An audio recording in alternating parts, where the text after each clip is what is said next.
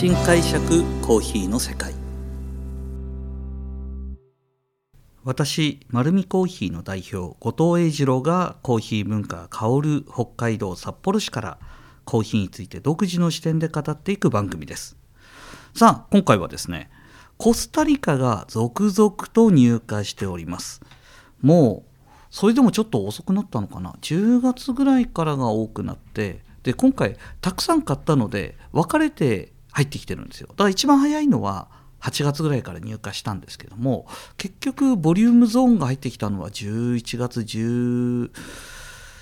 1月だ。11月が一番多かったかな。ボリュームゾーンの、えーと、コーヒー。でボリュームゾーンって何かというと、えー、もう一度あのコスタリカの買い付けの仕方を少しご説明するとですねやっぱり僕コスタリカの一番の魅力はたくさんのサンプルをカッピングできることなんですよ。でちゃんとフランシスコ・メナはですねちゃんとエリアごとに分けたりだとかクオリティごとに分けてサンプルを出してくれるんですねで実際に生産地に行ってどのぐらいの農園のサンプルを見てくるのかまあ、農園のというか農園の中の品種が分かれたりとかもしてるんですけども実際に昨年行ってきた時にはだいたい3日間カッピングしたのかな？その3日間で152サンプル見てるんですよ。でそのうち僕が買い付けたのは32サンプル。32サンプルはこれコスタリカだけですよ。コスタリカだけで32サンプル。これを12ヶ月の1年分で買ってきてるんですよ、はい、もう売り場は大根なんです、はい、なんであの普通コーヒー屋さんっていうとですねガテマラとかブラジルとかコロンビアって書いてあって1年中どころか2年も3年も同じあのプライスカードで売れるのに丸みコーヒーだけはどんどんどんどんプライスが変わっていくんですね。うん、なんですけどまあそんだけ面白いコーヒーが多かったんですね。で魅力的なコーヒーが多かったんですよ。なのでこのコーヒーを買い付けてきてで今年度ですね感じていることまあ細かく言うと一つ一つちゃんと評価が分かれているんですがその中でも全体的なことを言わせてもらうと今年度いいですね。甘さが強いですまず全体的に。それと,、えーと、フレーバーの明確な違いが出てきているのと、まあ、クリーンカップもやっぱり高いのででこのクリーンカップが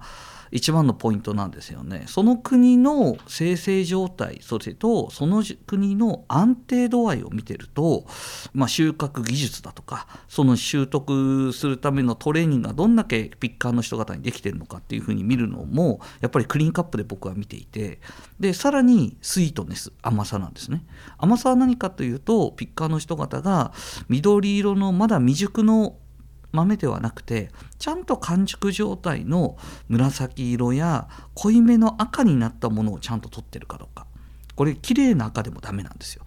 あのリンゴだとか、まあ、私たちがイメージするさくらんぼみたいな色これじゃダメなんですよね。まあ、品種によっても違いますけどどちらかといえばブルーベリーみたいなコロンビアだとその完熟度合いを見るために比較対象されている色があるんですけどもちょっとまああの新年から恐ろしい話になるんですがあの牛の血液の色っていうんですね。うん、ああなるほど。牛の血液の色。見たことないなと思って。でもまあ現地の人にとっては非常によくわかる言葉らしくてでもそのぐらいまあ血液って比較的濃い色だと思うんですね。ブルーベリージュースみたいな色だと思うので。でそういうのをちゃんと積むとスイートネスが上がるんですよ。でコスタリカに関してはやっぱりその辺は安定してるので今年もですねもう11月ぐらいからいろんな品種焼きました。そして、えー、お正月なのでお正月に向けての芸者種だとか本当にクオリティの高いものをローストしてるんですけどまあ安心ですね。安心プラスワクワクみたいな。あ今年もこんなん出てきたんだということがたくさんあります。なので今回もですねまあ本当に高いコーヒーだとまあ年末年始まだありますけども一番高いのは 200g で1万円近い金額に今回はなってます。なってるんですけどもそのコーヒーはですね買いたかったんですよ。点数高かったから。まあ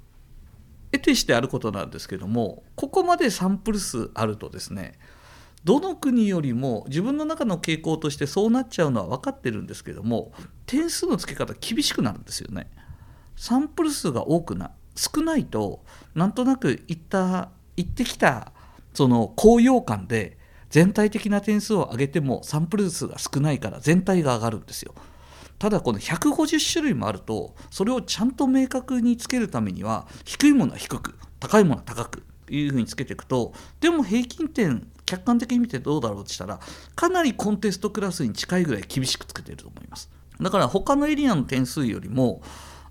多分僕はこれは多分あのすり合わせもやるので国際審査員とすり合わせしてる時にも感じますけどもぴったり合ってるぐらいのもんだと思うんですよね。でそんな中で90点つけるロットっていうのはやっぱり32サンプルの中でも90点つけたのは4つだ4つありますね。うん、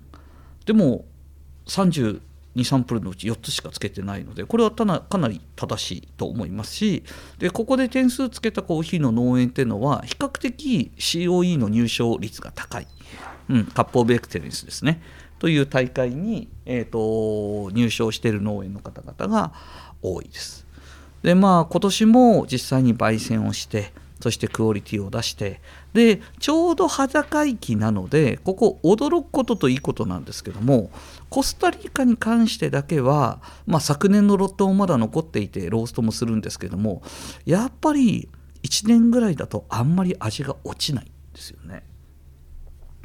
これはですねコスタリカの国がやっているコーヒーの穀物の中の乾燥度合いを表す数値があって水分活性値ってあるんですけども、まあ、穀物なので水分を含んでるんですけどもその水分が、えーと、移動する水分蒸発する水分と,、えーと全く動かずに蒸発しない水分が穀物の中には存在してるんですね。その比率が高いとお米であっても実はトウモロコシであっても乾燥しづらいんですよ。でこれは細胞レベルで細胞の、まあ、乾燥させないといけないんですけどもその細胞を壊さずに水分を保有してると水分活性値は高くなるんです。なので処理なんですよ。この処理がやっぱりコスタリカちゃんとしてるんですね。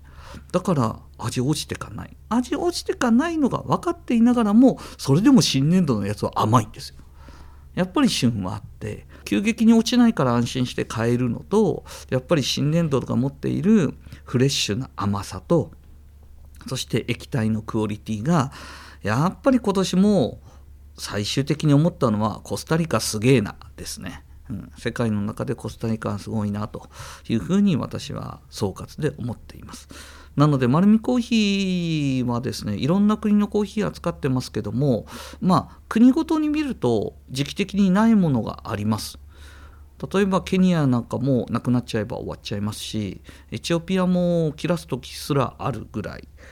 なので、まあ、コロンビアだとか他のエリアに関しても、まあ、時期的にあるものないものがありますけどもコスタリカだけは年間通して必ずあるように買い付けていますのでその代わりあの本当に申し訳ないです。あの先ほど言ったようにですね、12ヶ月しかないのに32種類もありますから、ああ、このコーヒー買ってみたら美味しい、また欲しいって言ってもない場合が多くあります。あの完全にコスタリカのいろんなエリアを年間通して楽しむという私と同じ気持ちでですね、あの広い心であの商品が欠品してても次のコーヒーにチャレンジしていただきたいと思います。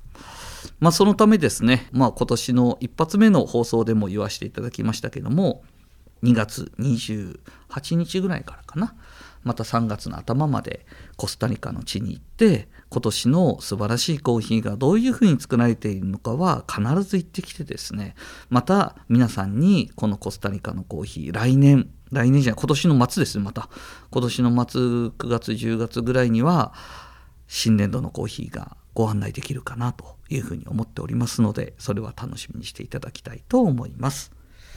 はいこのようにですねコーヒーにまつわることを独自の視点でお話ししていこうと思っております。丸るコーヒーは札幌市内に6店舗あります。ぜひ自分に合うコーヒーを見つけに来てください。本日もありがとうございました。